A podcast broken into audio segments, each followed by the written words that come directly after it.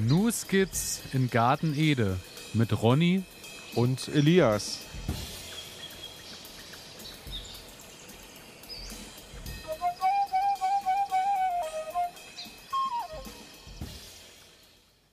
Herzlich willkommen, meine Damen und Herren, herzlich willkommen zu einer weiteren Folge Nu Skizzen Garten Ede. Wir begrüßen Sie und wenn ich sage wir, ist wie immer zugeschaltet aus der Ferne der wunderbare Ronny. Hallo Ronny. Hallo, lieber Elias, ich freue mich. Und ja, ich bin schon wieder nur aus der Ferne zugeschaltet. Ähm, wir hatten Ja. uns ja eigentlich vorgenommen, dass wir jetzt mal die Zeit nutzen. Es ist nicht mehr so viel zu tun im Garten, um uns gegenseitig zu besuchen. Ich Aber wollte es gerade sagen, äh, ich muss ganz, ich muss natürlich ganz klar sagen, äh, das geht auf meine Kappe. Ähm, weil wir hatten uns ja letzte Woche eigentlich verabredet, dass wir uns irgendwo im Garten treffen und äh, Genau. dann dort live mal berichten und so. Ähm, der ein oder die andere haben ja vielleicht mitbekommen, äh, wenn man unserem Instagram-Profil folgt, äh, was bei mir gerade so los ist, weil ich grab den Garten um nur anders als sonst im Herbst, weil ich äh, äh, diverse äh, Rohre äh, und Abwasserleitungen neu legen muss am Haus und da kommt kein Bagger und kein Minibagger hin und daher bin ich mit Schippe, Brechstange und Co. unterwegs und dadurch ist die Der Zeit, wie bitte?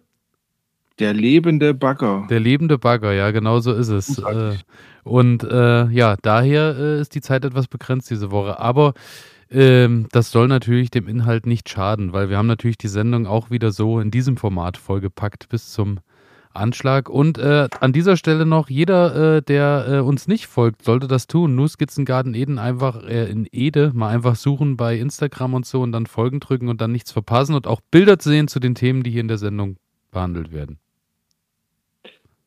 Kann ich nur empfehlen, sich da an deine Worte zu halten und einfach mal ähm, ja, auf Mitmachen klicken. Wir freuen uns sehr Und- darüber. Und natürlich auch mit uns irgendwie in Kontakt treten da und auch Themenvorschläge und, und, und. Äh, da kommen wir auch dann äh, gleich sowieso nochmal dazu. Und auch an der Stelle nochmal vielen Dank auch an alle da draußen, die mir äh, Durchhalteparolen geschickt haben und äh, viel Erfolg gewünscht haben beim Buddeln. Es hat motiviert, ungemein. Das ist gut. Und du siehst auch gar nicht so mitgenommen aus, wie man sich das hätte denken können. Also Nee, ich kann jetzt deine Hände nicht sehen, ob die voller Schwielen sind, aber ähm, so siehst du ganz gut aus. ich, ich habe gute Handschuhe. Ich habe gute Handschuhe, von daher passt Ah, das. Aber dir geht's gut soweit? Bei dir alles Ja. wunderbar? Mir geht's gut. Ich bin, ich bin gut durch die letzten zwei Wochen gekommen. Ähm, alles soweit ganz schön. Der Garten steht noch, beziehungsweise, ähm, ja, ich habe gerade, also ich komme gerade aus dem Garten, muss ich sagen, und ich habe noch mal die Sonnenblumen angeschaut.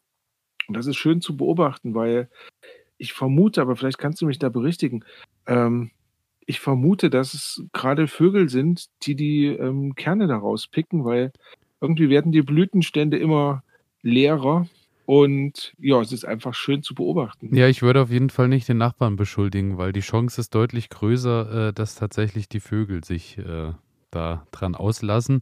So ist es bei mir auch. Ich habe die einfach stehen lassen. Die sehen jetzt zwar nicht mehr so ganz so wunderschön aus, aber äh, ich glaube, die eignen sich noch recht gut erstmal als äh, kleine Futtertränke oder Futterlager. Sind, genau, sind jetzt einfach mal Futterspender für die Vögel. Ich brauche da gar nichts raushängen, sondern ja, lasse einfach die Pflanze stehen. Ähm, wieder ein toller Beitrag von wegen, ähm, sei faul, lass einfach wachsen und passt dann schon. Und der Kreislauf macht den, der biologische Kreislauf macht den Rest, genau. Richtig, richtig. Und im Frühling schneide ich die dann ab. Nein, ich denke mal, also wenn die, wenn die Blüten jetzt leer gefressen sind, ähm, dann werde ich die abschneiden. Aber bis dahin, ja, ist das einfach eine ganz, eine ganz nette Geschichte irgendwie. Auf jeden Fall. Und äh, ich würde sagen, wir erhalten unseren Kreislauf auch und starten direkt in unsere allseits beliebten Kategorien. Was meinst Ja, du? da wollen wir nichts einreißen lassen. Ja, also da dann. müssen wir, da müssen wir schon dranbleiben. Dann fahre ich den Jingle ab, du.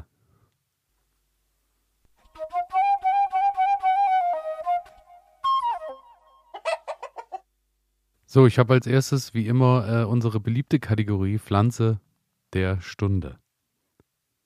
Sehr gut.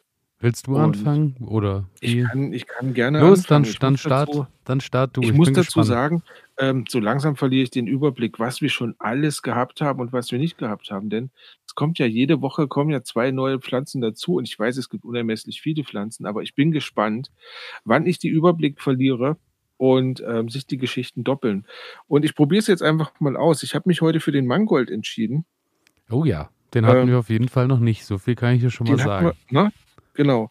Und ich habe den Mangold genommen, einfach weil das bei mir gerade die Pflanze ist, die noch, ähm, versucht zu wachsen. Also, die trotz der ne, ja, so kalt ist es ja noch nicht, aber es ist doch schon relativ dunkel draußen und es ist auch nicht mehr so viel Sonnenschein, aber der Mangold wächst so ganz langsam vor sich hin. Also, ich bin mir nicht sicher, ob ich ihn noch zur Ernte bringe, aber ich dachte mir, ich probiere heute mal und informiere mich mal ein bisschen mehr darüber, was der Mangold so alles kann. Und ja, deswegen Mangold meine Pflanze der Stunde.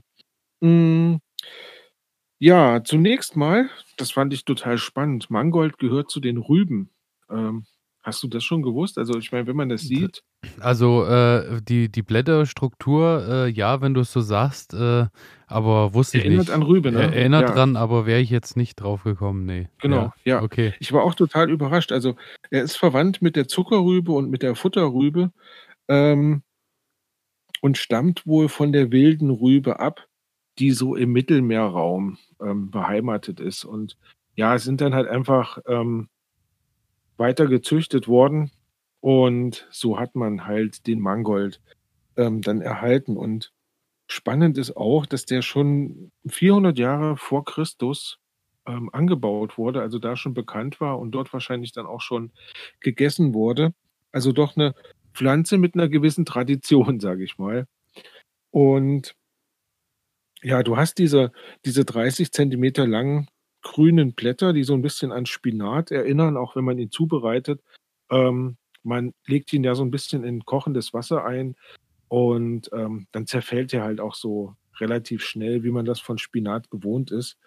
Und das Schöne ist beim Mangold, man hat über die Jahre halt so verschiedene Stielfarben herausgezüchtet, ne? Also, ähm, das heißt, ich habe grüne Stiele, rote Stiele, gelbe Stiele und irgendwie alles weiße Stiele gibt's, glaube ich, auch und alles, was sich zwischen diesen Farbspektren abspielen kann. Ähm, das heißt, es ist so 'ne schöne bunte Pflanze, die jetzt auch im Herbst noch mal, ähm, so 'n bisschen Farbe ins Beet bringt, finde ich eigentlich finde ich eigentlich ganz schön. Ich habe auch Ja. äh, ja, stimmt, ich habe auch mal, äh, als ich wenn ich mich immer so 'n bisschen, äh, um die Samen kümmere und Co., dann, äh, gibt es ja doch diverse Mischungen, die sich wirklich dann so auf dieses auf die Regenbogenfarben, äh, irgendwie dann, äh, spezialisieren, wo dann schon angepriesen Mhm. wird, dass dieser Mangold in, äh, 8 verschiedenen Farben irgendwie, äh, daherkommt und im Ja, Kochtopf natürlich auch noch viel äh, viel schöner aussieht dann und aufm Teller. Also, das ist 'ne das ist 'ne echt tolle Sache. Ähm, spannend fand ich auch, dass die Wurzel also, die wird ja nicht mitgegessen, ne? Man verwendet ja nur die Stiele und die Blätter. Ähm im günstigsten Fall schneidet man die ähm, die Stängel beziehungsweise die Stiele auch so 'n bisschen klein und wirft die dann quasi vor den Blättern schon ins Wasser, dass die weil die halt einfach 'n bisschen länger bei Wegen der der Zubereitung Garzeit. brauchen. Na klar. Ganz genau. Die Chefköchinnen Ähm und Chefköche wissen das wahrscheinlich da draußen. Das richtig, richtig. Und und für alle, die, die's werden wollen, sage ich das an der Stelle Das ist mal. gut, weil ich wusste es nicht. Ähm, ja, und auf jeden Fall, ähm, isst man die Wurzel nicht mit, aber in früheren Zeiten hat man die Wurzel wohl genutzt, um Zucker daraus herzustellen. Denn die Wurzel soll süß sein und man hat das dann quasi so ausgekocht und, ja, hat dann die Flüssigkeit aufgefangen und hatte dann Zucker. Ähm, das ist natürlich irgendwann dann von der Zuckerrübe abgelöst worden. Dann war der Mangold dafür relativ unbrauchbar geworden. Ähm, aber ja, das so als als kleiner kleine Information am Rande. Ähm, Mangold hat ziemlich viele gute Inhaltsstoffe und ich habe so festgestellt weiß nicht, wie das bei dir war, aber Mangold ist eigentlich bei mir erst in den letzten, sage ich mal, 10, 15 Jahren irgendwie auf den Schirm gekommen. Ich kenne das aus meiner Kindheit überhaupt nicht, dass wir Mangold angebaut hätten. Ich muss dir ganz ehrlich sagen, Mangold ist bisher noch bei mir überhaupt nicht aufm Schirm, weil, äh, Mhm. Das äh, nichts ist, was irgendwie, also ich, ich selber komme jetzt nicht so drauf, äh, ihn anzubauen, weil ich gar nicht, ich wüsste nicht mal, was genau ich, also ja, ich kann es mir vorstellen, wie du sagst, wie Spinat in der Küche anzuwenden, mhm. aber ich könnte mich jetzt nicht mal daran entsinnen, welchen Geschmack Mangold überhaupt mitbringt. Und mhm. äh, ich, da der Platz natürlich im Garten begrenzt ist und bei uns äh, in der Familie noch keiner gerufen hat, äh, machen wir was mit Mangold, bin ich da bisher immer äh, drumherum gekommen. Ja, ich glaube, das ist so ein Ding, ne, was man was man so für eine Prägung auch von zu Hause mitbekommt. Also, ich ich kenne das auch überhaupt nicht.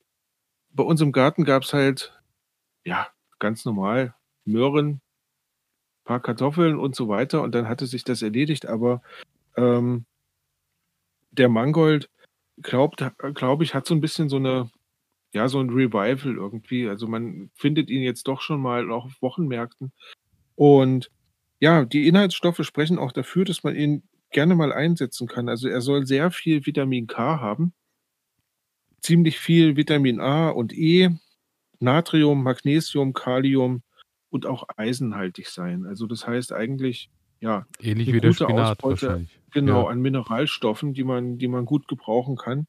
Eine Sache, wo man aufpassen sollte, wenn man Nierenerkrankungen hat, ähm der Mangold hat wohl einen hohen Gehalt an Oxalsäure. Ich hoffe, ich spreche das richtig aus. Ich ähm, denke. Hat sich genau, gut angehört. Das hat wohl, hat, hat sich gut angehört, ja, schön. ähm, und das soll wohl bei Nierenleiden weniger gut sein, deswegen da aufpassen. Ansonsten ähm, kann ich jedem nur empfehlen, probiert das mal aus. Also ganz, es hat so, ein, so einen leicht bitteren Geschmack, kann ich mich erinnern.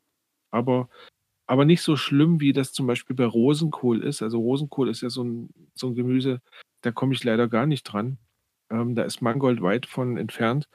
Ähm, ja, also unbedingt mal ausprobieren. Und das Schöne ist, Mangold soll man bis in den November rein ähm, draußen im Garten halten können und ja, kann dann quasi auch noch im Spätherbst ja, ich, bis in den Winter rein. Ich denke, wenn die ähm, äh, Winter weiterhin so mild bleiben, glaube ich, äh, äh, können wir bestimmt bald äh, das ganze Jahr lang Mangold ernten. Können wir das ganze Jahr Mangold ernten, ja. Ähm, also das ist auf jeden Fall, ich finde das immer ganz gut, wenn man auch im Winter, du hast ja auch schon gesagt, der Feldsalat, ähm, der auch relativ lange draußen genau. bleiben kann. Ähm, und dann hat man wieder mal eine Pflanze, die halt, ja, die man auch im Winter noch frische, frische Sachen ähm, auf den Tisch bekommt. Genau. Ja, also so viel zu meinem Mangold und jetzt bin ich gespannt, was du uns heute mitgebracht hast in dieser doch ja so langsam drüber und trister werdenden Jahreszeit. Und zwar ähm, habe ich ähm, heute mich äh, für eine kleine Knolle entschieden. Und bevor ich äh, den Namen nenne, äh, möchte ich an dieser Stelle nochmal äh, die Hobbygärtnerin Little Kitchen Garden von Instagram äh, begrüßen, weil äh, die hat uns nämlich eine zuckersüße äh, Mail geschrieben, die ich auch an dich weitergeleitet habe tatsächlich und äh, über die du dich, glaube ich, genauso gefreut hast wie ich. Ja, und, habe ich. Sie hat dann kurz mir auch nochmal ein Bild geschickt von ihrer Tobi Nambur oder Tobi Nambur Wurzel. Und da habe ich gedacht, das ist ja eigentlich was, das fehlt mir tatsächlich auch noch, weil äh, ich gar nicht wusste, ich, ich dachte immer so, man kennt diese Knollen, ähnlich wie Ingwer, aber ja. äh, so richtig sich mit auseinandergesetzt habe ich mich noch nicht und auch nicht mit dem, was oben drauf wächst tatsächlich, weil äh, das kann ja nicht nur unten äh, schöne, schöne Speiseknollenwurzeln bilden, sondern das kann ja oben drauf auch ganz toll blühen. Das wusste ich nämlich ist das nicht. So? Es ist tatsächlich so. Okay. Und äh, da habe ich gedacht, dann werde ich das doch einfach mal als die Pflanze der Stunde nehmen, weil es ist nämlich noch Anbauzeit aktuell. Oktober, November geht noch was. Okay, jetzt muss ich mal ganz doof reinkrätschen. Ja. Ähm, ist das nicht einfach eine Kartoffel? Es ist äh, tatsächlich ähnlich wie eine Kartoffel, auch äh, okay. von der Zubereitung, aber ähm, tatsächlich ähm, äh, ich glaube, mit deutlich weniger Kohlenhydraten und daher auch äh, eher Diabetiker ah. und äh, Abnehmen geeignet tatsächlich. Ah, okay. Und äh, mit auch äh, mit dem, was oben drauf wächst, auch, aber ich komme ich komm dazu. Wir, wir, wir gleiten ja, langsam ja, rein gespannt. ins Themengebiet. Ich habe mein Tafelbild schon offen. Ähm, und zwar ist das Ganze seit dem 17. Jahrhundert ungefähr äh, in der Pariser Haute Cuisine als Delikatesse ah, bekannt. Sonst? Ja. Und äh, bevor es dann irgendwann vom Markt verdrängt wurde von, du hast es natürlich schon schön gesagt gerade, die Kartoffel. Kartoffel. Mhm. Hat die Tobinambur äh, einfach vom Markt äh, entfernt. Und zwar ist das Ganze so, äh, Herkunft ist, es ist tatsächlich aus der Familie der Korbblüter eine Sonnenblumenart. Und das erklärt dann auch, warum sie obendrauf äh, so toll äh, blüht.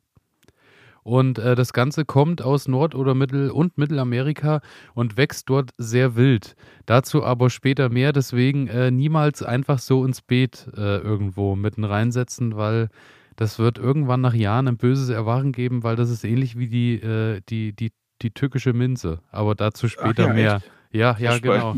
ähm, und zwar äh, ist der, äh, der, äh, der Name der Pflanze, jetzt bin ich, ich hoffe auch auf, äh, ich bin um richtige Aussprache bemüht, Helianthus tuberosus ist äh, der, Wow. der, der Fachbegriff. Und äh, zwar kommt das von äh, den Worten Helios für Sonne und Anthos für Blume.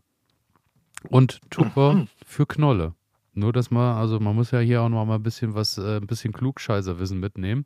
Und äh, das Ganze gibt es wohl in Deutschland auch, vor allem in der äh, Badener Ecke, als Rosler oder Tobi bekannt äh, als gebrannter Schnaps. Das wusste ich auch nicht. Also ich war noch nirgends, wo es Tobi Nambur Schnaps gegeben hätte. Hat mir noch Also niemand vor heißt, die es- Nase gehalten. Also ich kenne ja so Kartoffelschnaps. Kartoffelschnaps Ne? und aus Kartoffeln kannst du ja. ja auch Wodka machen. Aber Ja. äh, also natürlich ist Das dann ist klar, spannend. dass das auch funktionieren könnte. Ja, ja, ja. Aber ähm, ja, wir wollen natürlich hier niemand äh, auffordern, um Schn äh, Schwarz äh, Schnaps zu brennen. Aber das wäre vielleicht eine Sache, äh, die vielleicht so äh, für den Hausgebrauch äh, ganz interessant wäre. Ist mal interessant, also na klar. Auch schöner Fun Fact, den ich gelesen habe. Und zwar ist, äh, war lange Zeit die Frage, wo die Tobinambur-Wurzel herkommt. Und ein französischer Forscher brachte im 17. Jahrhundert einige brasilianische Ureinwohner des Stammes Tobinamba mit nach Paris. Und daraufher, äh, daraufhin wurde das äh, in Zusammenhang gebracht und jeder dachte, dieser Stamm hätte die Tobinambur-Wurzel mitgebracht. Die beiden hatten aber gar nichts mit zu tun, außer dass sich die Namen e- eben von Stamm und von Pflanze äh, sehr ähneln. Und dann irgendwann wurde rausgefunden, nee, äh, der Stamm hat uns keine Tobinambur-Wurzel mitgebracht. Das aber glaub, nur am Rand. Ich glaube, das war auch damals so eine Zeit, ne, so, ähm, ja, ist was Fremdartiges, ähm, Ah, ich gehört irgendwie zusammen. ja, Also, äh, vielleicht jetzt nicht unbedingt, äh, unbedingt ein Thema, das wir jetzt, äh, also da, dann wird die Sendung heute wirklich die längste Sendung der Welt. Ähm, und zwar, ich steige jetzt weiter ein bei Aussehen und Wuchs. Wie gesagt, äh, mehrjährige Staude, die zwischen zwei und drei Meter hoch wird. Also wirklich äh, Ach, wie die klassische. Sonnenblume äh, da vom Wachstum her. Äh, bildet dann unten die, unten die Knollen, wie man sie kennt, oben äh, längliche grünliche Stängel und äh, oben so, man spricht von einem Durchmesser bei den Blumen von 5 bis 10 Zentimeter bei den Blüten, die Mhm. oben äh, dann wachsen. Und ähm, ja, in, unten die Knolle wie eine Ingwerknolle, man kennt es. Das Innere ist, äh, der Knolle ist allerdings weiß und nicht gelblich. Und die Schale Mhm. außen ist ja öfter äh, so violett, äh, bräunlich gefärbt schon. genau, genau, habe ich schon mal gesehen. Genau. Äh, Standort, leicht anzubauendes Wurzelgemüse, verträgt im Winter Temperaturen bis weit unter den Gefrierpunkt, sollte sonnig irgendwo stehen, wenig kalkhaltig, wie immer, äh, leicht sandig und etwas äh, humös. Ich hoffe, das Mhm. ist der richtige Begriff. Ähm, die äh, Vorsicht, jetzt kommen wir zu dem Punkt, die Staute wuchert stark. Das heißt, äh, diese Knollen unterirdisch, äh, man spricht davon, dass man aus äh, ungefähr immer so im 1 zu 10 ist die Ernte. Also die Knolle Mhm. wuchert auf das Zehnfache, breitet die sich aus. Und wenn du keine Wurzelsperre im Boden hast oder das irgendwie gesondert irgendwo anbaust, ist die irgendwann überall in deinem Garten und ist äh, kaum noch zu stoppen. Also daher immer mit Wurzelsperre arbeiten oder gesondert halt in irgendeinem Behältnis. Ich habe mir jetzt überlegt, ich werde mir jetzt nochmal Turbinambur irgendwo herbesorgen und werde die, ich habe noch so schöne Zinnwannen gefunden, die irgendwann von Mhm. meinem Opa noch sein müssen. Und da werde ich das einfach anbauen, weil die kann man ja auch einfach schön äh, an den Eingang irgendwo äh, schön platzieren. Vor allem, wenn das dann noch so schöne Blumen oben drauf gibt und so, Ja. gibt das ja auch ein ganz tolles Bild ab. Und von daher denke ich, sollte das dann passen. Genau, aber Gute Idee. Vorsicht, nie irgendwo einfach reinstecken. Äh, von Juli bis November wird das, äh, ist, äh, der See ist mit dem attraktiven Sichtschutz zu rechnen. Ähm, ansonsten Pflanzung im Frühjahr, Mitte März bis Ende April oder im Herbst, Oktober bis November und November. Mhm. Und Mhm. das äh, habt ihr sicher schon mitbekommen. Ihr seid jetzt genau im. Topinambur. Ja, ja, ja. Ähm, genau im Tam- Topinambur-Zeitalter gerade.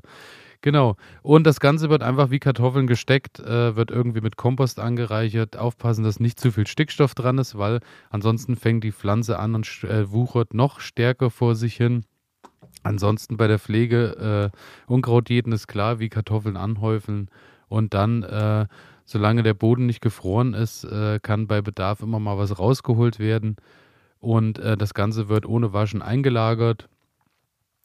Ja, und wird mit der Grabegabel rausgeholt. Genau, Ich muss dich mal ganz kurz unterbrechen. gerne. Ähm, irgendetwas klackt hier die ganze Zeit. Ähm, ich weiß nicht, ob es, ob es dein Stift ist oder ähm, irgendwas. Es kann sein, ich Ähm. gestikuliere so wild, weil äh, ich äh, ah, mit der okay, Tobi ja, ja, okay. Tobi ja, ich kann mir das vorstellen. äh, ähm, treibt mich äh, zu, zu Höchstleistung an. es ist ein leidenschaftliches ich leg- Thema, finde ich, finde ich ja schon. Ich, lege meinen, ich lege meinen Stift weg. Ähm, sehr gut, also ähm, spannendes, äh, spannende Frucht. Und aber zubereiten tue ich die dann schon wie eine Kartoffel, oder? Sehe ich das richtig? äh, ja, genau, kann aber auch roh tatsächlich auch verzehrt Ach, ich werden. kann die auch roh essen. Also ich denke, das ist ähnlich wie bei, beim Ingwer. Also ich kenne viele in meinem Bekanntenkreis, die Ingwer auch roh kauen. Für mich ist das gar nichts. Mhm. Äh, aber äh, es geht wohl beides. Also ich werde es probieren. ja, Oder klingt sehr interessant. hier also, ist noch äh, als, gerade, ja, Hm? ja, als kleiner Tipp ist hier noch angegeben, dünsten Sie in Butter mit oder ohne Gewürze, kochen Sie aus ihr eine feine Suppe, verarbeiten Sie die Tobinambur zu Rösti oder Püree oder genießen Sie die hauchfein gehobelt als Tobinambur, Carpaccio und Salat mit einer leichten Vinaigrette. Da geht ja alles. Da geht alles. Eigentlich, also warum, wo, wo warst du mein Leben lang, Tobinambur? Ich denke auch. Aber ähm, das, ist, das ist tatsächlich so eine Geschichte, ähm, dass sich im Laufe der so gesellschaftliche Epochen halt irgendwie einschleichen und dann werden Dinge verdrängt, die eigentlich da waren. Ich habe gestern ähm, im Fernsehen einen Bericht gesehen. Wir hatten ja schon mal über Streuobstwiesen gesprochen und ähm, wir wollen ja auch noch mal einen großen Streuobstwiesentag machen. Ja, da bin ich noch mittendrin in der Planung. Sobald ich da Ja. fertig bin und dann Bescheid weiß über äh, dies und das, äh, bin ich dann natürlich bereit, das Wissen weiterzugeben. Aber ich bin Genau, gerade noch nur- mittendrin.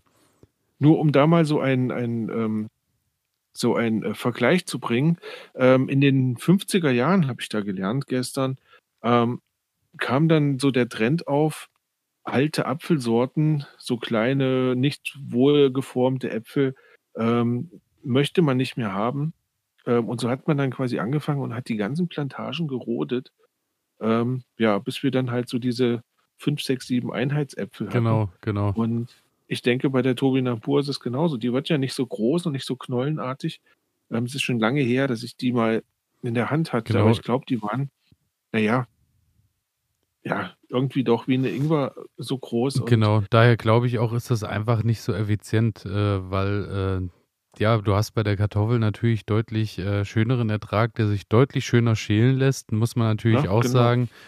Und äh, ja, also und die Kartoffel lässt sich natürlich auch deutlich länger lagern. Das, äh, Ja, da ist ja. natürlich auch äh, nicht zu unterschätzen. Sieht aber nicht so gut aus, ne? Ja, Sieht nicht ist, ist aus nicht so und- exklusiv. Und jetzt kommen wir nämlich noch zu einem weiteren Highlight, mit dem möchte ich dann abschließen. Ähm, und zwar hat die äh, kleine Knolle nämlich keine Stärke wie die Kartoffel, sondern Inulin. Und der Mehrfachzucker macht das Wurzelgemüse so wertvoll, denn er gelangt unverdaut durch den Magen und Dünndarm und wird dann im Dickdarm abgebaut. Was bedeutet, bei regelmäßigem Verzehr äh, sorgt er dann noch für eine gesunde Darmflora. Mhm. Das ist ja großartig. Und da Inulin den Blutzuckerspiegel nicht beeinflusst, den Appetit somit zügelt, werden Tobinambur-Knollen auch als Diabetikergemüse empfohlen. Hm. Also ich werde das, ich werde das ausprobieren. Auf jeden Fall, ich werde das auch ausprobieren und wir werden natürlich weiterhin berichten, deswegen wird es sich lohnen, hier dran zu bleiben. Sowieso immer. Das sowieso. Das kann man, das kann man gar nicht anders sagen. Also ja. ja, ähm, tolles, tolles Gemüse, was du uns vorgestellt hast. Ähm, und ich denke, wir können so langsam zur nächsten Kategorie übergehen. Ich glaube auch, ich glaube auch, wir haben, äh, ja, doch, ich glaube, das sollte alles erstmal gewesen sein. Dann steigen wir äh, weiter ins nächste Klassenzimmer und äh, begrüßen Sie zur Stunde 2.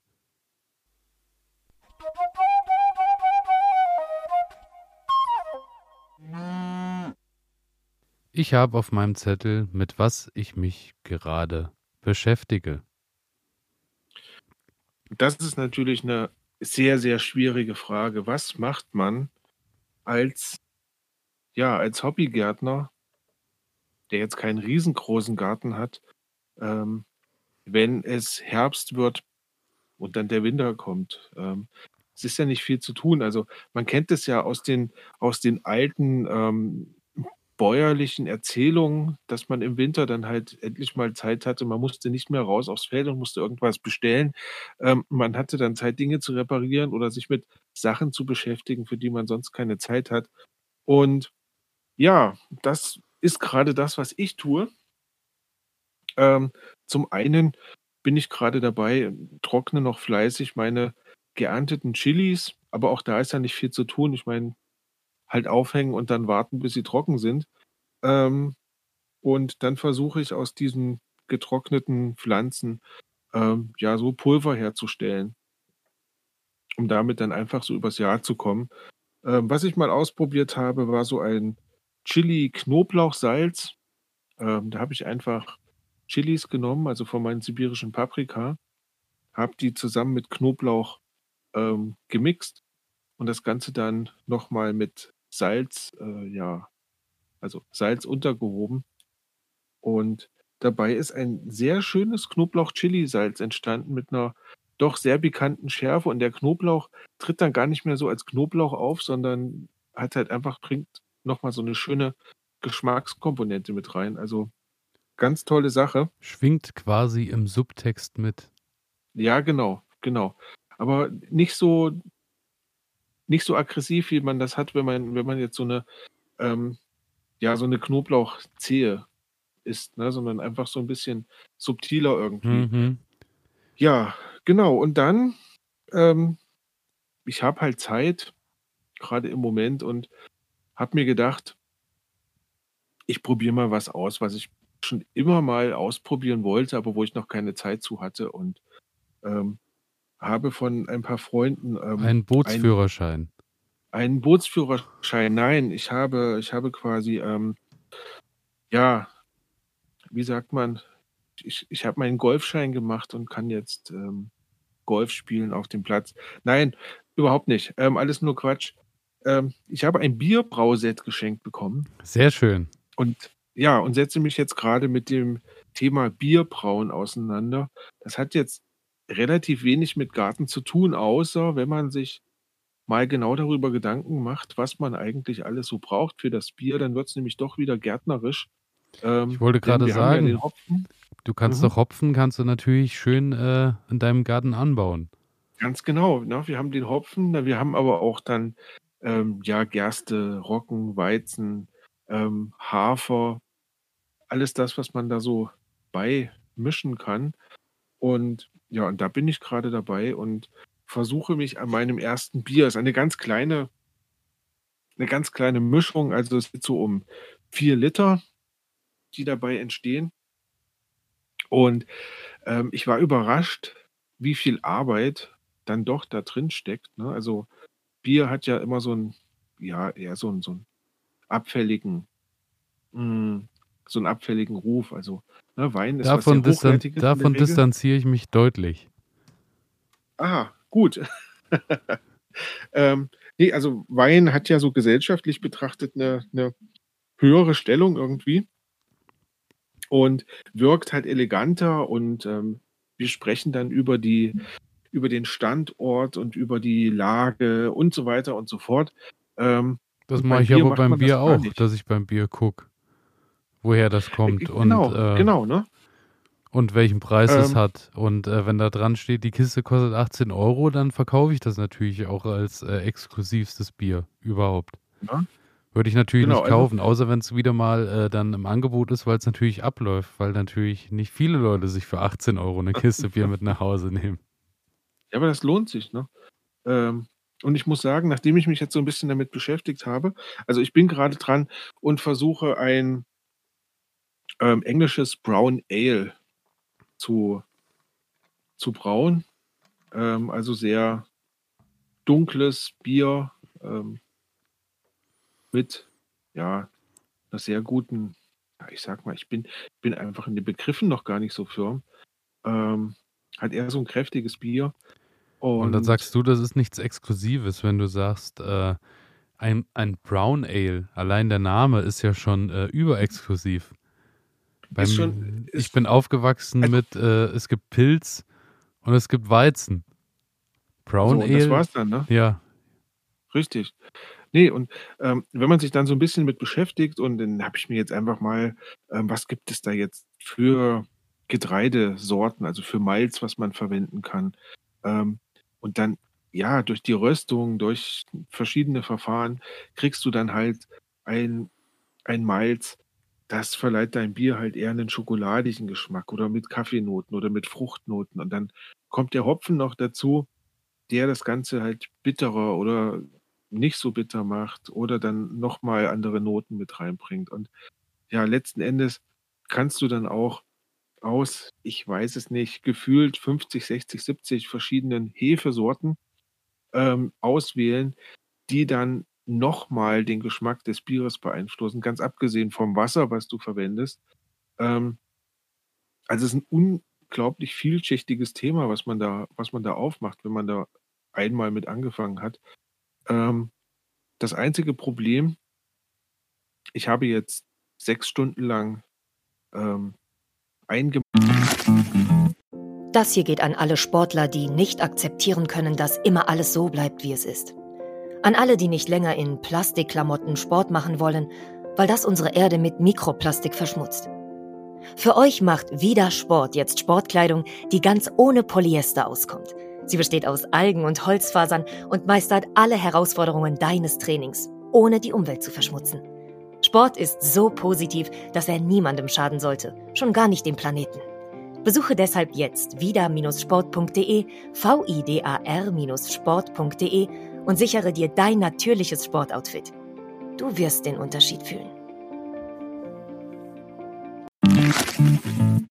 Und abgemeischt und, ähm, jetzt ist das Ganze so in so 'n Gärbehälter reingekommen und, ja, gärt jetzt vor sich hin. Und jetzt muss ich 10 Tage warten.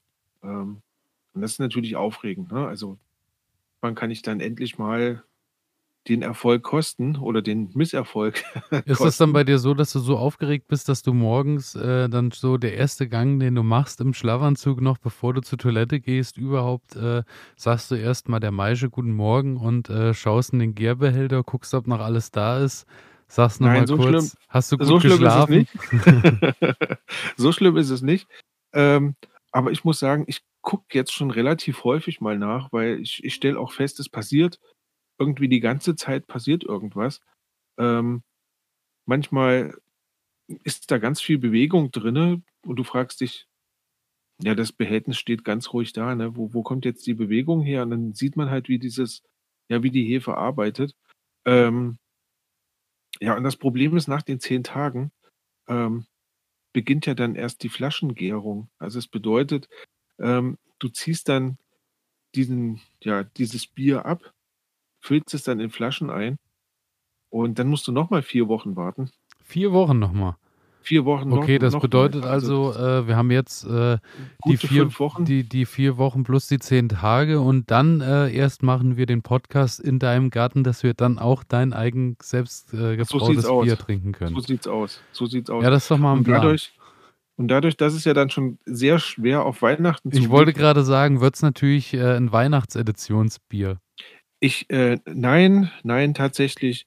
Ähm, ich warte jetzt, bis ich den Kolben leer bekomme und in Flaschen fülle und dann mache ich mich gleich an das nächste Bier und möchte dann tatsächlich ein Weihnachts ähm, also ein Oatmeal Stout brauen mit Weihnachtsnoten drin. Ähm, bin ich sehr gespannt drauf, ob mir das gelingt. Also da werde ich, da werde ich auf halt jeden uns Fall auf dem Laufenden auf jeden Fall. Auf jeden ich Fall, bin genau. Gespannt. Ja, das ist das, was der Hobbygärtner äh, macht, wenn er nicht Hobbygärtnert. Ähm, manche buddeln Löcher und andere brauen Bier. Hm, genau so ist es. Aber bei mir sind noch äh, zwei, drei andere Sachen passiert aktuell, okay. mit denen ich mich gerade beschäftige. Und zwar ist es so, äh, dass ich letzte Woche eine, ein Spalier gebaut habe für die Weinreben tatsächlich. Ah, sehr gut. Und äh, muss tatsächlich auch sagen, ich habe das dann auf eine äh, recht entspannte Art und Weise gemacht, äh, indem ich mir äh, einfach mir meine paar Pfosten da geholt habe im Baumarkt und habe unten diese, diese Füße geholt mit irgendwie äh, 90 Zentimeter. Die Einschlaghülsen? Die Einschlaghülsen, genau. Habe da meine mhm. Pfosten reingetan, habe alles ein bisschen schön äh, mehrfach gestrichen mit natürlich äh, Lack, der auch äh, pflanzenverträglich ist und mhm. äh, Co. Habe dann meine paar Dachlatten quer genommen und so und habe das alles schön zusammengezimmert. Bin auch sehr zufrieden und äh, ja, dann einfach mal bei Instagram gucken, will ich jetzt irgendwann mal ein Bild hochladen. Jetzt muss ich natürlich nur noch warten, dass der Wein dann auch irgendwann äh, das Spalier ergreift und dann nach oben wächst. Aber ich denke, das wird dann erst im Frühjahr passieren. Genau. Ja, ich glaube, das geht relativ schnell. Ja, ich hoffe es. Und äh, zum ja, ja. anderen habe ich auch äh, jetzt die neuen Stachelbeeren und meine neuen Johannisbeeren gesetzt tatsächlich, weil ich hatte ja äh, bislang äh, nur Johannisbeeren, die ja auch nicht mehr so ganz so super gut getragen haben, dank Frost und Co. Und äh, habe mich jetzt dazu entschieden, dass ich einfach, weil ich den Platz auch noch habe, äh, nochmal davon in, in, unmittelbarer Nähe nochmal neue Johannisbeeren gesetzt habe. Einmal weiß, einmal rot, einmal schwarz und mhm. nochmal Stachelbeer äh, in Rot und Gelb nochmal dazu gesetzt. Und äh, ja, bin jetzt mal gespannt. Das sieht so aus, als wären die auch alle angegangen. Sieht bisher recht gut aus. Und ansonsten ist halt das Übliche. Ich habe jetzt schon mal äh, bei meinem äh, Bauer äh, um die Ecke natürlich angefragt wegen Mist und werde jetzt dann die Tage auch wieder Pferde- und Kuhmist kriegen, den ich dann in die Hochbeete, wenn die, sobald die leer sind, wieder einarbeite. Mhm, mhm. ja, und dann beginnt so der, der, der Winter, Schlaf langsam im Garten. Aber hier und da ist überall noch so, sind, sind noch so kleine, kleine Sachen, sind, finde ich immer und sind immer zu machen. Äh, ja, aber ansonsten, das ist so das, mit dem ich mich gerade beschäftigt habe, neben dem Lochbuddeln natürlich. Neben dem Lochbuddeln. Genau. Ähm, und ich glaube, ähm, die Dinge, die du gerade berichtet hast, sind die schöneren Dinge gewesen. Also ähm, könnte ich mir ähm, vorstellen. Ja, das auf jeden Fall. Es war äh, entspannter. Wobei, ähm, Du hast natürlich, äh, wenn du den ganzen Tag äh, äh, an so einem Loch rumbuddelst, auch viel Zeit, dir zu überlegen, ob das nicht vielleicht auch ein guter Erdkeller wäre. Ich glaube, so hieß das ja, was du uns aus Schweden vorgestellt hast, ne? Ja. Da genau. sollte man sich nochmal drüber Gedanken machen. Dann habe ich mir schon überlegt, ob ich das Loch nicht einfach auflasse, weil dann kann ich ja auch einen schönen, wer hat schon einen Erdkeller direkt äh, in seinem Vorgarten? Ah, das, also da, da könntest du mich ja jetzt mit abholen. Ja, siehst du? Siehst du? Ja, das stimmt. Das Aber stimmt. Ähm, Bin ich schon fast ein bisschen neidisch. ähm, Nochmal Thema, noch Thema Einschlaghülsen. Ja. Ähm, hast du die einbetoniert oder hast du die nur eingeschlagen? Nur eingeschlagen, nur eingeschlagen. Gut. Weil einbetoniert. Das ist bei dem, äh, wenn ich so sehe, was in den letzten zwei Jahren in meinem Garten passiert ist und was da schon von A nach B und zu Co. gewandert ist, äh, ja. weiß ich nicht, ob das, das, alles noch, so ist, äh, wie, ja. also wenn nicht, baue ich dann nochmal irgendwie an die Füße nochmal ein paar Stützen, dass es nicht mehr nach vorne und nach hinten äh, kippen kann, falls der Wein dann stark zieht, aber ähm, ja, aktuell denke ich, reicht das so. Genau. Okay. Und dann würde ich Schön. sagen, starten wir, äh, begeben wir uns in Kategorie Nummer drei. Genau.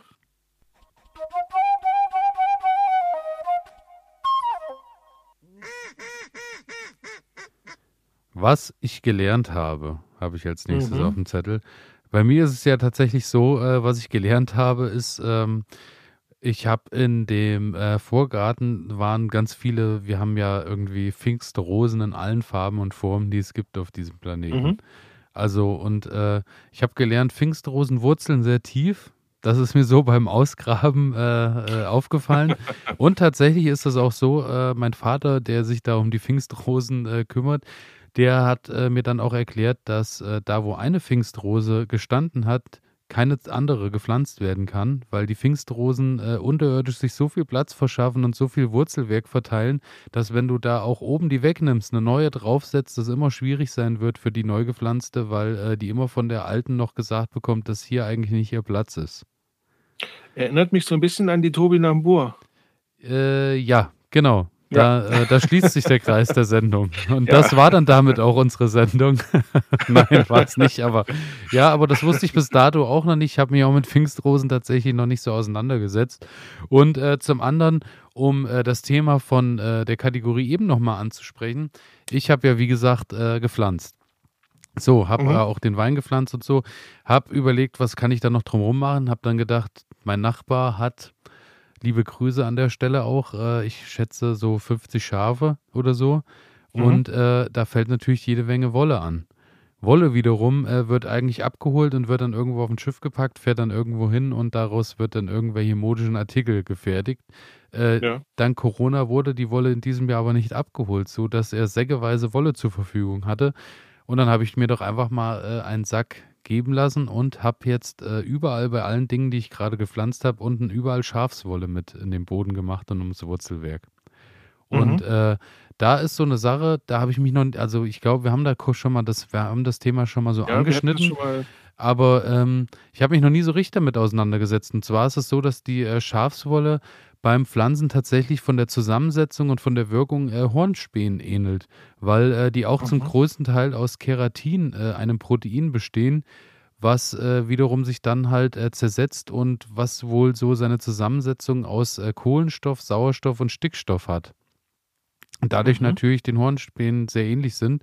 Und ähm, die äh, ungewaschene Schafswolle enthält bis äh, zu 12 Prozent tatsächlich äh, Stickstoff und ist damit natürlich äh, wirklich ein, ein strammer, also gibt dann wirklich ordentlich Dünger, also ordentlich äh, Kraft ab an die Pflanze. Ja, ja. Hat außerdem noch Kalium, Schwefel, Magnesium und Phosphor auch noch äh, in sich.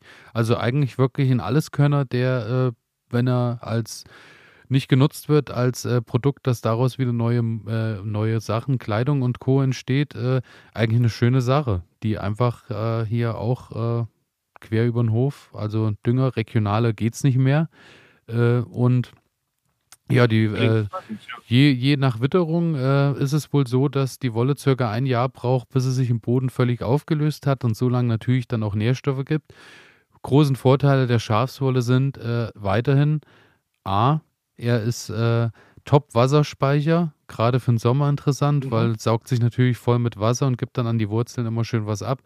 Äh, hat eine sehr, B, ein, sehr einfache Handhabung, weil äh, du wickelst es einfach nur drumherum, pflanzt es mit ein, fertig. Ähm, ist organisch und nachhaltig. Klar, muss man auch mhm. nicht drüber reden. Ähm, man kann mit der Schafswolle tatsächlich auch mulchen und kann äh, die auch, wenn man jetzt nicht neu pflanzt, das einfach oben aufs Beet mit draufpacken und das so ein bisschen mit leicht äh, mit einhaken, so ein bisschen. Und ja. dadurch hast du oben auch wieder einen Wasserspeicher, gerade auch für den Sommer, äh, eine sehr interessante Kiste. Und ähm, es wird tatsächlich auch äh, erzählt, dass manche mit Schafswolle äh, Schnecken bekämpfen, weil die Schnecken mhm. Äh, da wohl nicht so Bock drauf haben wegen der Fasern. Aber da äh, will ich nichts gesagt haben, weil ich habe im Internet schon äh, Erfahrungsberichte dann äh, gelesen, die dann sagen, das hat nicht lange gedauert und dann haben die gecheckt, dass man sich da auch wunderbar unten drunter irgendwie graben kann und dann legt man sich da schön drunter und dann ist das schön feucht und schön mollig und schön siffig und dann ist das genau so, wie die Nacktschnecke dann Bock hatte und dann haben sie sich dann doch wieder da eingenistet. Also deswegen nehme ich das mal in Klammern. Okay. genau. Aber das Klingt ist so gut. das, äh, was ich, was ich gelernt habe diese, diese Woche oder in den letzten Sehr schön. Wochen. Ja, ich habe mich noch mal ein bisschen ich habe mich noch mal ein bisschen mit meiner Chili beschäftigt. Also, ich habe ähm, ich weiß gar nicht, ob ich das hier schon erzählt habe. Ich habe eine Chili-Pflanze, ähm die hatte ich so draußen stehen in einem Topf und die habe ich jetzt einfach mal mit reingenommen, weil ich das mal ausprobieren wollte. Ich habe irgendwann mal gehört, Chili-Pflanzen sind mehrjährig. Genau, wir hatten das Thema hatten wir letztes Jahr, äh, letzte, letztes, letzte Sendung schon mal so. Na, genau. Das, genau, ja. Ähm, und ja, ich dachte mir, ich probiere das einfach mal aus und nehme die Pflanze jetzt mit nach oben und schau mal, was ich daraus machen kann. Und habe jetzt auch ein bisschen dazu gelesen. Ähm, Chili wächst ja in, ja, ich glaube, subtropischen Klimazonen. Also das heißt, ähm, das wird halt im Winter ähm, dort auch nicht wirklich kalt. Und das heißt, wenn wir die Chili hier in unserem Breitengraden überwintern lassen wollen, dann brauchen wir ähm, einen hellen Standort. Die Temperatur darf auf keinen Fall unter 10 Grad fallen, Mhm. ähm, weil das mögen sie dann wohl nicht. Beziehungsweise sobald überhaupt Frost oder sowas draufkommt oder, oder an die Pflanze rankommt, dann ähm, ist die Pflanze eigentlich tot. Ne? Also mit, mit Frost kann sie gar nicht umgehen. Und so ist es halt günstig, so 10 bis 15 Grad ungefähr zu halten. Wichtig ist auch, wenn man sie überwintern möchte, ähm, die Erde nicht zu feucht und auch nicht zu trocken werden lassen. Also ich habe da so eine Empfehlung gelesen, wenn man den Topf nach drinnen holt, sollte man im günstigsten Fall lange vorher nicht gegossen haben. Oh, okay. Weil, ähm, weil das Problem ist, du holst den Topf nach drinnen und hast deine 10 Grad. Ähm, bevor, also die Pflanze verbraucht nicht mehr viel Wasser, weil es einfach zu kühl ist. Ja, ja. Ähm, und das Wasser im Topf verdunstet halt auch aufgrund der Temperaturen so gut wie nicht. Und das kann halt dann dazu führen, wenn der Topf noch zu feucht ist oder die Erde noch zu feucht ist, ähm, dass die Erde dann einfach, beziehungsweise die Wurzeln anfangen zu schimmeln und dann ja, hat sich das mit der Pflanze auch Hat erledigt. das Deswegen, erledigt, ja. genau, im günstigsten Fall ähm, den Topf beziehungsweise die, die Erde schön trocken werden lassen, mit reinnehmen und dann halt immer mäßig gießen. Also nicht komplett austrocknen lassen, aber so, dass es halt auch keine Staunässe gibt und die Pflanze eine gute Chance hat, ähm, in einer einigermaßen feuchten, aber nicht nassen Erde zu stehen. Ja, ja. Genau. Ähm, und wenn man sich daran hält, dann sollte dem Ganzen eigentlich auch nichts entgegenstehen, dass die Pflanze dann nächstes Jahr im Frühling wieder anfängt und treibt aus. Ähm, die Sache ist wohl die, also es gibt Chilis oder viele Chili-Arten wachsen sehr, sehr schnell. Ja, also das haben wir ja dieses Jahr gesehen. Gut, bei meinen haben wir eher das Gegenteil erlebt. Aber für gewöhnlich ähm, wachsen die relativ schnell und tragen dann auch relativ schnell Früchte. Das bedeutet, ähm, man braucht sich rein theoretisch diese Aufregung nicht zu machen ähm, und braucht diese normalen Habaneros und ähm, ich weiß nicht, wie sie alle heißen, ähm, und braucht die jetzt zu überwintern, weil ja, du setzt sie im Frühling raus und die wachsen so schnell und du kannst ernten und dann ist es gut. Es gibt allerdings einige Arten, habe ich gelesen, leider stand da kein, kein Name dazu. Also es gibt wohl einige Chili-Arten, die brauchen länger und da brauchen die Früchte auch länger, bis die ausgereift sind. Und da lohnt sich dann halt, die Pflanze doch mit über den Winter zu nehmen, sodass sie dann im Frühling ähm, gleich durchstarten kann. Und da kann es äh, Sinn machen. Ich probiere es jetzt bei mir einfach mal aus, um, um den Spaß zu haben. Ähm, vielleicht kann ich dann nächstes Jahr schneller, früher, mehr, ich weiß es nicht, ernten. Ähm, es wird empfohlen, wenn die Pflanze dann im nächsten Jahr ähm, rausgesetzt wird, im günstigsten Fall einen größeren Topf der Pflanze geben ähm, und die Erde auch möglichst wechseln. Ne? Also so ein bisschen ähm, die Erde runterklopfen vom, vom Wurzelballen und neue Erde ranbringen. Und ja, dann soll das relativ schnell, ähm, soll die Pflanze relativ schnell weiter wachsen.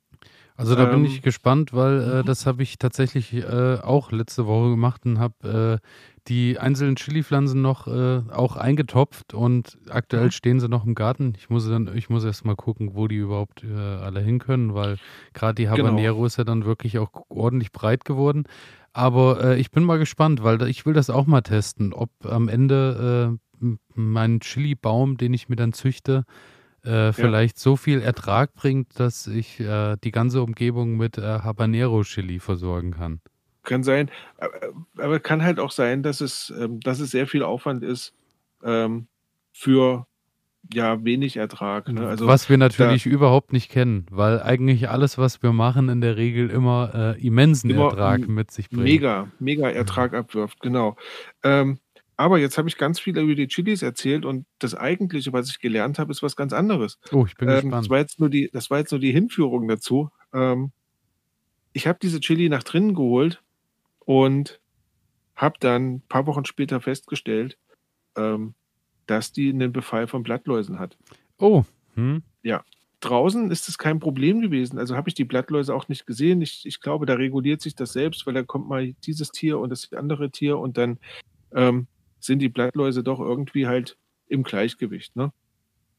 Hier drinne ähm, ist kein Gleichgewicht mehr gewesen, sondern ähm, die Blattläuse waren ja, an einer Seite der Pflanze richtig ähm, verbreitet. Und jetzt wusste ich nicht, was mache ich damit. Ne? Die Blätter haben schon langsam angefangen und haben geklebt obendrauf durch den Morgentau, der da so, ähm, ja, also wir kennen das alle. Ähm, und hm? du hast, lass mich raten, du hast dir äh, irgendwo eine Armee an Marienkäfern bestellt und hast jetzt keine Blattläuse mehr und dafür aber eine äh, Marienkäferplage in der Wohnung.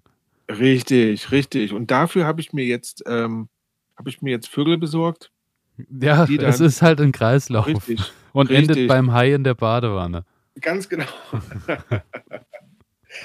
ähm, nein, ich habe mich ein bisschen umge umgehört und umgeschaut, ähm, was man machen kann gegen Blattläuse auf den Pflanzen.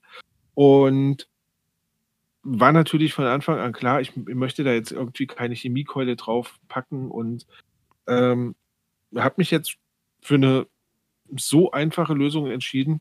Knoblauch ähm, im Wasser. Nein, ich brauche sie einfach nur ab. Okay. Ähm, ich habe den Topf jetzt genommen, ähm, habe ihn jetzt zweimal in die Dusche gestellt und wirklich mit so einem ganz harten Duschstrahl, also nicht ganz hart, mhm. aber so diesen Massagestrahl. Ich wollte gerade sagen, seitdem die Pflanze keine Blätter mehr hat, hat sie auch keine Blattläuse genau.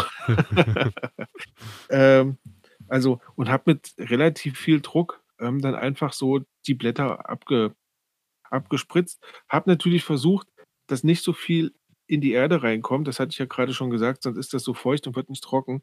Ähm, und dann siehst du aber schon, wie viel äh, von diesen von diesen Schädlingen Blattläusen dann runtergespült mhm. werden. Und dann hatte ich drei, vier Tage erstmal Ruhe. Ich habe kaum noch welche gesehen.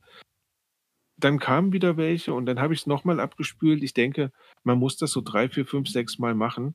Und dann hält man das einigermaßen im Zaum und äh, kann ja die Pflanze hoffentlich so durch den Winter retten. Genau. Ähm, das war eigentlich das, was ich gelernt habe. Blattläuse mit Wasserstrahl ähm, bekämpfen. Ich hatte genau. das äh, Problem letztes Jahr auch, bevor die Pflanzen rausgegangen sind und äh, habe dann auch irgendwie gelesen mit irgendwie Milch-Wassermischung, dann mit Knoblauch ja. äh, ins Wasser tun und so. Das war dann halt alles so, bei, bei Milch hatte ich einfach zu viel Angst, dass mir der ganze äh, Kram dann anfängt und schimmelt irgendwie vor sich hin. Ja, ja. Bei, äh, bei Essig habe ich gedacht, damit kill ich die Pflanze nun komplett. Und dann habe ich mich auch dazu entschieden, irgendwie nur so ein bisschen Knoblauch-Tinktur da einzukochen. Das hat dann mhm. auch so funktioniert, dass ungefähr die Hälfte weg war, aber ganz war es nie weg. Und siehe da, dann habe ich die Dinger rausgestellt wieder und dann, wie du es gesagt hast, hat dann die Natur irgendwie ihr Restliches äh, ja. gegeben und hat dann irgendwie, ja. dann kamen die Marienkäfer und dann war der ganze Kram vorbei. Aber ich habe dann tatsächlich auch im Internet recherchiert und habe gelesen, man kann tatsächlich auch Boxen mit Marienkäferlarven bestellen. Ja, ja, ja. Äh, ob man die dann natürlich drinnen jetzt unbedingt äh, frei lässt, äh, ist, ist eine andere Frage. Also ich kenne das, ich kenne das auch von solchen ähm, riesengroßen Tomatengewächshäusern, die halt ja nicht auf, auf ähm, irgendwie Pestizide oder sowas gehen, sondern auf Nützlinge gehen und dann solche Fliegen sich besorgen, die dann die Blattläuse anstechen oder ich weiß nicht, was es da alles gibt. Ähm, Finde ich aber prinzipiell erstmal eine ganz spannende Strategie. Also ja, sich die Natur ins Haus zu holen. Im günstigsten Fall stellt es einfach raus. Ähm, dann hast du die Natur direkt an ja, der Pflanze. Ja. Und erinnert mich äh, direkt äh, an den äh, Klassiker der deutschen Filmkunst, äh, Lamborg. Genau. Der, äh, mit dem Blattlausproblem, Nutz- oder Zierpflanze. Ja. genau, und damit würde ich sagen, steigen wir äh, ein in die nächste Kategorie. Oder was meinst du? Bist du, hast du noch was, was du noch? Ich bin soweit. Na dann starten wir durch.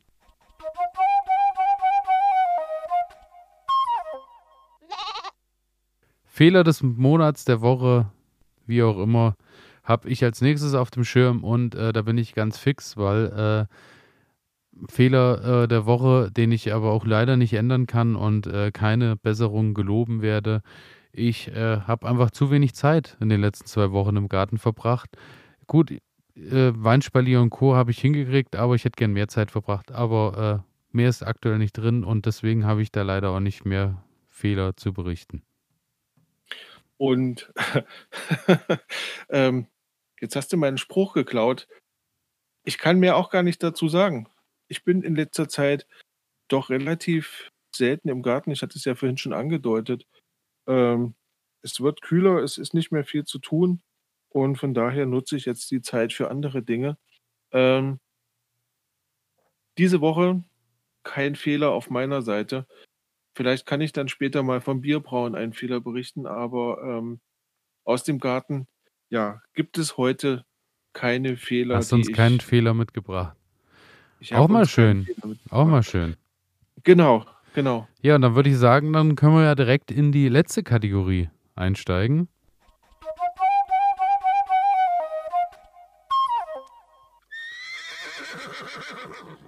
Wir haben in der äh, letzten Kategorie unseren äh, beliebten Tipp des Monats der Woche. Und Ganz ähm, genau. ja, hast du, äh, willst du starten? Hast du uns wieder eine kleine, äh, hast du uns wieder was mitgebracht zum Zurücklehnen? Und Also ich würde, ich würde einfach nur eine, eine ganz kleine Anekdote erzählen. Ähm, und zwar über meinen unseren Ausflug nach Stockholm. Ja. Okay, dann, äh, dann lass uns das doch wieder so machen, ähm, dass ich ganz, ganz, ich assel schnell durch den kleinen Tipp und dann lehne ich mich zu, oder lehnen wir uns alle zurück und, Genau so. äh, und reisen nochmal kurz nach Stockholm mit dir. So machen wir das. So machen wir das. Pass auf, weil ich bin nämlich ganz schnell. Ich habe äh, Tipp des Monats habe ich ja immer äh, meinen kulinarischen Tipp und ich hatte äh, in dieser Woche noch die letzten Pastinaken und äh, dann hatte ich noch äh, Sellerie. Das musste jetzt raus, weil die Pastinaken haben dann noch angefangen und haben sind dann irgendwie geplatzt und so. Jedenfalls habe ich die dann alle rausgeholt, habe dann ein paar verarbeitet, habe dann ein bisschen Bolognese und ein bisschen Pastinakenstampf und Kartoffeln mit Kartoffelkrams und so gemacht. Jedenfalls war da noch ein bisschen was übrig und dann dachte ich, mache ich klassisch natürlich Salzgemüse, weil äh, wer kennt's nicht, äh, du willst irgendwo ein bisschen Würze dran machen, also Mhm. machst du Salzgemüse. Also habe ich mit allem, was so da war, noch von Zwiebeln, Petersilienwurzel, Sellerie, Pastinake, alles ein bisschen schön durchgehäckselt und klein gehackt und schön äh, grob gemacht und dann im Verhältnis mit ein bisschen Meersalz von ja, 1 zu 5, manche sagen auch 1 zu 7, das muss man abschmecken, je nachdem, wie stark man das Ganze Mhm. haben möchte. Und dann wird das schön durchgemüllert, irgendwie in, in ein Glas reingepackt, äh, wo man immer schön äh, alles luftdicht verschließen kann. Und dann hält sich das auch eine ganze Weile schön. Äh, ich stelle es dann immer im Kühlschrank, weil ich das Gefühl habe, da steht es besser, weil ich es ja nicht, äh, nicht ein Mhm. äh, weg am Ende. Aber es ist eine schöne Sache. Kannst du auf jedes industrielle Gemüsebrühen, Gedönse verzichten, weil äh, du holst dann einfach dein Gläschen raus mit dem Best-of aus dem Garten und äh, damit kannst du eigentlich jedes, äh, jedes Gericht, was du kochst, nochmal auf ein neues Level heben. Genau. Und ist eine ziemlich gute ähm, Resteverwertung auch, ne? Also Genau das so ist es. Und äh, daher äh, mein Tipp der Woche: Salzgemüse. Einfach selber machen. Keine große Kunst. Einfach häckseln und dann überall mit dran klüngeln. Hat so ein bisschen was von körniger Brühe, ne? Genau. Ja. Genau. Und äh, Bloß in, in bloß in, gemacht. und, äh, und äh, in, in einem ge gesunden Maß auch gesund. Ja. Wobei das, glaube ich, bei jedem Lebensmittel so ist. In einem gesunden glaub Maße ist es gesund, ja. es ist erträglich, auf jeden Genau Fall. so ist es. Ja, gut, und dann äh, bin ich jetzt bereit und äh, ja, nehme noch ein bisschen Salzgemüse in den Mund, lehne mich zurück und äh, lausche deine Anekdote von Ja. der Reise nach Stockholm. Nach Stockholm, genau. Ähm, ja, ich muss voranschicken, ich bin kein großer Freund großer Städte. Also Großstädte sind mir eigentlich zuwider, weil zu viele Menschen, zu viel Betrieb, zu viel irgendwas. Ähm, und wir waren irgendwann im Jahre 2013 war das, ähm, doch schon einige Zeit her, waren wir in Stockholm. Und es war so schön, es war so ein schöner Ort, es war so eine schöne Stadt, dass ich jetzt hier einfach mal ein bisschen darüber berichten möchte, weil Stockholm ist eine Millionenstadt. Sie feiert sich selber als die Metropole Skandinaviens. Ähm, gut, das ist ein bisschen weit aus dem Fenster gelehnt, glaube ich, weil ich könnte mir vorstellen, Oslo und Helsinki ähm, haben auch einiges zu bieten. Aber ähm, ja, Stockholm ist schon eine Reise wert. Und ich habe jetzt hier einfach so ein paar Ausflugstipps, die ich, die ich da mal mitbringen möchte oder die ich zum Besten geben möchte. Zum einen ähm, die Gamla Stan, die Altstadt von Stockholm. Ähm, die liegt, ja, so, also Stockholm an sich liegt ja auf Inseln verstreut und Das ist ähm, völlig die abgefahren. Gamla, genau. Und die Gamla Stan ähm, liegt quasi auch auf so einer kleinen Insel. Man läuft ähm, über eine Brücke und dann kommt man in diesen Altstadtteil rein.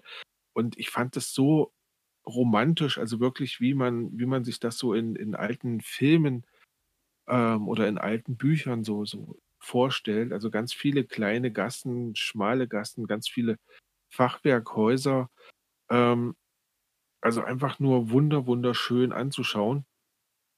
Gerade weil man das ja in, in deutschen Städten oder in, in vielen deutschen Städten so nicht mehr sehen kann.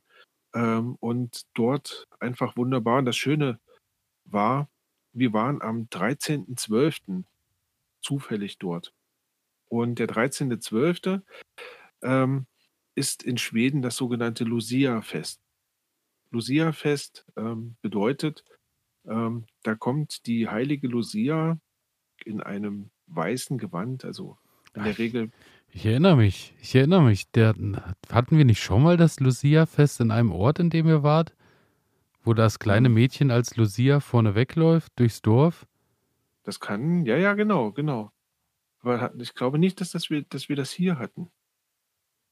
Ich glaube, in einer unserer ersten Sendungen hatten wir das. Ja, Tatsächlich. kann Aber erzähl weiter, Ja, ja. Die, die genau. heilige Lucia. Also auf jeden Fall, ähm, auf jeden Fall ähm, hatten wir dann quasi in der Gamla Stan ähm, an diesem Tag ähm, das Glück, dass da so eine ganze, eine ganze Reihe von Mädchen da stand, alle als Lucia verkleidet ähm, und haben dann so alte schwedische Volkslieder gesungen. Also wunder, wunderschön, also einfach auch von dem, von dem Feeling her, ne, das, was man dort bekommt, also durch, ähm, durch diese Altstadt, die halt so ein ganz besonderes Flair irgendwie nochmal verbreitet. Ähm, ganz wichtig, wenn man in Stockholm unterwegs ist, ähm, darf man das Vasa-Museum nicht verpassen. Das Vasa-Museum, Ist ähm, nicht das das Knäckebrotmuseum? nein, sondern ähm, das ist das Museum dieses berühmten Schiffs, das der Schwedenkönig, ich weiß gar nicht mehr, wie er hieß, in Auftrag gegeben hat. Ähm, und es sollte quasi das Schiff schlechthin werden. Ähm, es reichte nicht aus, dass man ein oder zwei Kanonendecks hatte, sondern es mussten noch mehr Kanonendecks sein und ähm, es musste auch monstergroß sein, es musste extrem hoch sein und wenn man vor diesem Schiff steht, dann, dann kriegt man auch erstmal so diese Dimension mit. Also das ist wirklich äh, hoch wie ein Baum, sage ich mal, hoch wie ein Haus. Ähm, und ja, und dann sollte dieses Schiff losfahren und alle Luken sollten geöffnet werden, sodass man halt den Prunk dieses Schiffs sieht. Und das Schiff ist ein paar hundert Meter gefahren und ist dann eiskalt, ähm, ja, untergegangen, lag dann äh, mehrere hundert Jahre, zwei, dreihundert Jahre, glaube ich, auf dem Grund des Meeres vor Stockholm und dann hat man es geborgen ähm, und hat es jetzt restauriert und in dieses Museum gestellt. Ähm, sieht auch so aus, als hätte man das Museum rund um das Schiff gebaut. Ja, Also so das sieht es tatsächlich ziemlich, aus, ja. ja, ziemlich spektakulär, ähm, das zu empfehlen. Und jetzt nochmal für alle Leute, die ja unseren Podcast hören und gerne draußen unterwegs sind und sich auch so ein bisschen mit ähm, alten, ja, mit alten Lebensweisen, alten Gärten und sowas beschäftigen, ähm, kann ich noch Skansen empfehlen. Ähm, und ich hoffe, ich bringe jetzt nichts durcheinander. Also es ist ein ähm, Freilichtmuseum und äh, mit diesem Freilichtmuseum hat man aus allen ähm, Regionen Schwedens ja Häuser zusammengetragen. Ne? Also so, um, um quasi das ähm, bäuerliche Leben aus Schweden so nachvollziehbar zu machen. Also da sind dann wirklich so ganz kleine Holzhütten dabei und ähm, ja, einfach, einfach nur wunderschön da durchzulaufen. Also wir waren da wirklich auch, also ich möchte sagen, fast den ganzen Tag unterwegs und sind da durch die verschiedenen Epochen der schwedischen Geschichte gelaufen und haben uns das angeschaut. Ähm, sehr, sehr groß irgendwie an den Hängen von Stockholm und man, es gibt da so eine Plattform, da kann man so wunderbar von diesem äh, Freilichtmuseum dann in die Stadt reinschauen und kann sich dort so ein bisschen umgucken. Ja, also das ist auf jeden Fall eine Reise wert. Und wenn ich dich so höre, ähm, du kennst dich in Stockholm auch so ein kleines bisschen aus. Ich war ähm, ähm, zweimal, zweimal bisher dort und äh, war einfach schon mal völlig begeistert von, äh, man muss halt dazu sagen, irgendwie Stockholm ist ja, glaube ich, auf, äh, ich glaube, auf 14 Inseln gebaut. Und mhm. ähm, es ist einfach halt äh, so die Innenstadt, äh, dass man in der Innenstadt von dem einen Ende irgendwie zum, zum anderen Ende der Innenstadt irgendwie mit einer, mit einer Fähre, mit so einer kleinen Fähre von A nach B und so fahren kann, macht es halt schon irgendwie, das hat schon einen ganz besonderen Charme. Und auch, äh, ja, wie du schon sagst, die Altstadt, das ist schon irgendwie vom Stadtbild her was ganz Besonderes. Das, was auch was ganz Besonderes ist, äh, sind die Preise überall, weil äh, in den Malen, in denen ich dort war, war ich äh, auch noch äh, in, in, meiner auszubildenden Zeit und so. Mhm. Und äh, da muss ich echt sagen, die Preise waren halt dann doch nicht ganz in meinem, in meinem Bereich, weil ähm, ich glaube, wir haben dort, äh, als wir dort waren, war so ein Food-Festival und dann waren da irgendwie die tollsten Food-Trucks und so. Und es gab auch echt super leckere Sachen dann irgendwie so ein Burgerkram, keine Ahnung, irgendwas gegessen mit Schrimps und so. Und dann war am Ende irgendwie, ich glaube, ich habe dann mit Getränk irgendwie 16, 17 Euro oder sowas bezahlt. Also mhm. so, dass ich sagen muss, äh, das war eine kleine Portion, also so, dass ich nicht satt war, aber ich war äh, so satt, dass ich wusste, dass ich das Geld nicht nochmal investieren konnte. Und äh, ja, aber ansonsten eine sehr charmante Stadt, ja. Ja, ja. Also ich muss sagen, dafür, dass es, dafür, dass es eine Großstadt ist, ähm, habe ich, hab ich ein anderes Flair irgendwie gehabt. Ähm, es, es wirkt nicht so, es wirkt einfach nicht so, so, so monströs auf mich, sondern eher irgendwie heimelig. Das ähm, war ganz schön. Und von daher, also kann ich jedem nur empfehlen, ähm, wer sich mal in diesem Bereich aufhält, ähm, unbedingt dort mal vorbeifahren. Und vielleicht auf dem Weg dorthin, aber da war ich selbst noch nicht, sondern das kriege ich immer nur von ganz vielen Menschen empfohlen. Ähm, nicht weit von Stockholm entfernt liegt ein, ähm, ja, ein frei, also ein, ein, ein großer Tierpark, Kolmården. Ähm, und der soll wunder wunderschön sein, riesengroß sein. Man kann dort ganz wunderbar verschiedenste Tiere beobachten. Ähm, ich habe es selbst noch nicht geschafft, dorthin zu kommen, aber wenn ihr quasi unterwegs seid nach Stockholm, was ich euch empfehlen kann, dann ähm, glaube ich, haltet einfach nochmal in Kolmorden an und guckt euch das an. Genau. Das werden ja. wir tun und werden deinen Rat befolgen. Damit, und, und damit ähm, bin ich mit meinem kleinen Trip auch schon am Ende. Sehr schön. Und ähm, ja, vielen Dank fürs Zuhören auf jeden Fall. Wer bis hier äh, noch dran geblieben ist ist. Das freut uns natürlich sehr. Wir danken natürlich auch immer wieder für Feedback und Co. Und wir haben es natürlich jetzt schon oft erwähnt, einfach bei Instagram news-gids-in-garden-ede. Das klappt mittlerweile super. Ich bin mittlerweile wirklich schneller sehr, sehr geworden.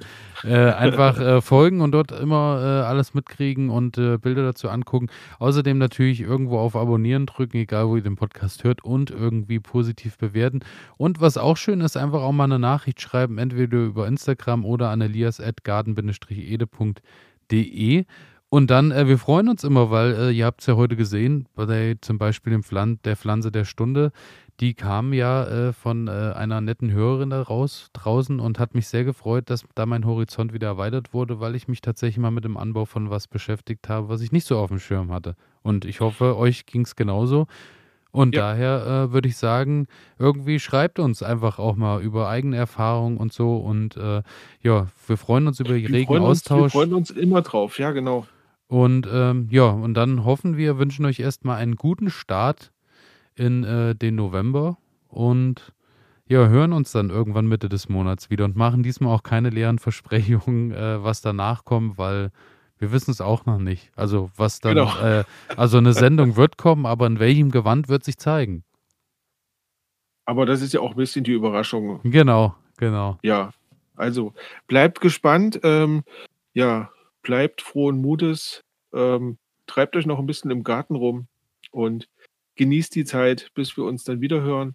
Ähm, alles Gute an euch da draußen. Dann bis bald. Tschüss. Tschüss.